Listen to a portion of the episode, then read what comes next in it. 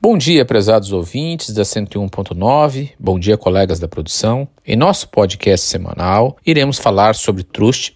Está em fase de aprovação no Congresso Nacional o projeto de lei número 4758 de 2020, que regulamenta o Trust perante a legislação brasileira. A palavra Trust ficou conhecida dos brasileiros com o depoimento do deputado Eduardo Cunha, quando alegou que seu patrimônio não era seu, mas sim de um trust. Trust em inglês, significa confiança, fidúcia. Trata-se de um contrato privado lastreado em confiança. Podemos definir trust como uma relação jurídica contratual formada por três partes que participam de um fundo fiduciário: o concedente, também denominado settlor, o administrador ou trustee, que é remunerado para administrar o trust, e o beneficiário, beneficiari, aquele que recebe os frutos. O concedente é a pessoa que cria o fundo fiduciário e coloca seus ativos no fundo. O administrador é a pessoa física ou instituição bancária que detém e gere os ativos concedidos. E o beneficiário é a pessoa que recebe os frutos e os dividendos do fundo.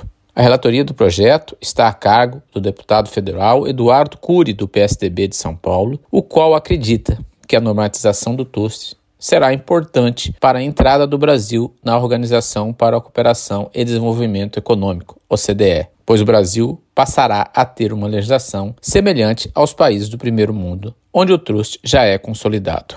Outro importante ponto destacado pelo relator da matéria é que a legislação evitará a saída de dinheiro para o exterior, pois hoje, na prática, as pessoas endinheiradas no Brasil já se utilizam deste expediente, constituindo seus trusts fora do território brasileiro, pela ausência de segurança jurídica para esse modelo de investimento em nosso país. Na realidade, Trust é uma ferramenta de planejamento familiar e sucessório, muito utilizadas em países como Inglaterra e Estados Unidos. Os fundos fiduciários, os trust funds, diferem de outras ferramentas de planejamento tributário. Eles permitem que o concedente forneça especificações sobre como e quando o beneficiário receberá os frutos e os ativos do fundo. Por exemplo, como concedente pode optar por pagar rendimentos anualmente aos seus beneficiários, ou em uma única parcela quando seu beneficiário atingir 25 anos. O concedente pode até mesmo especificar que os frutos dos fundos irão para uma despesa específica, como mensalidade da faculdade de um filho, a festa de casamento de uma filha ou a compra do primeiro imóvel de um neto. Vai depender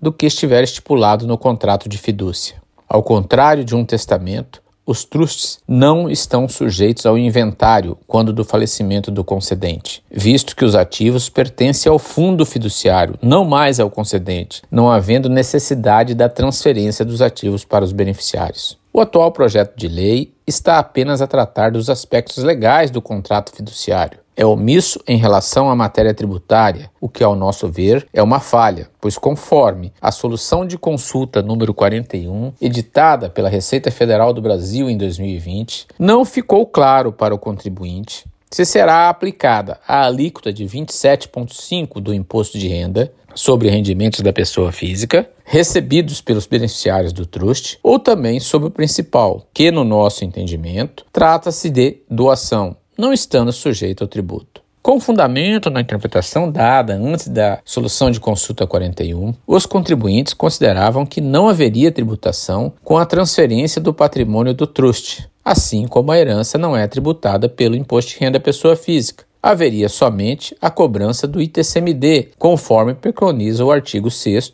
inciso 16 da Lei 7713 de 1988, segundo a qual ficam isentos do imposto o valor dos bens adquiridos por doação ou herança.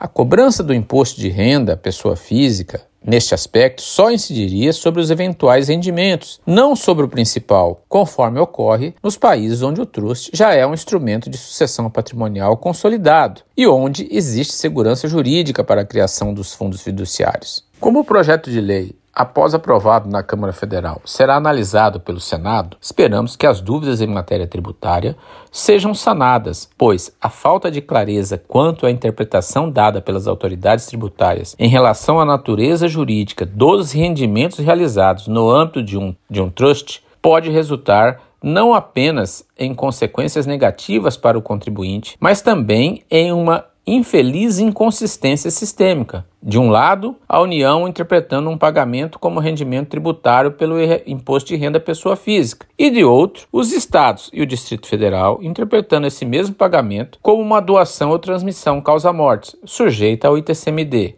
ficando assim prejudicada a nova lei, pois os brasileiros que possuem patrimônio elevado continuarão levando seu dinheiro para fora e constituindo seus trust funds no exterior, visto que no Brasil continuaremos como uma insegurança jurídica, o que é comum em nosso país. Colaboraram com a matéria Pascoal Santulo Neto e Renato Melon.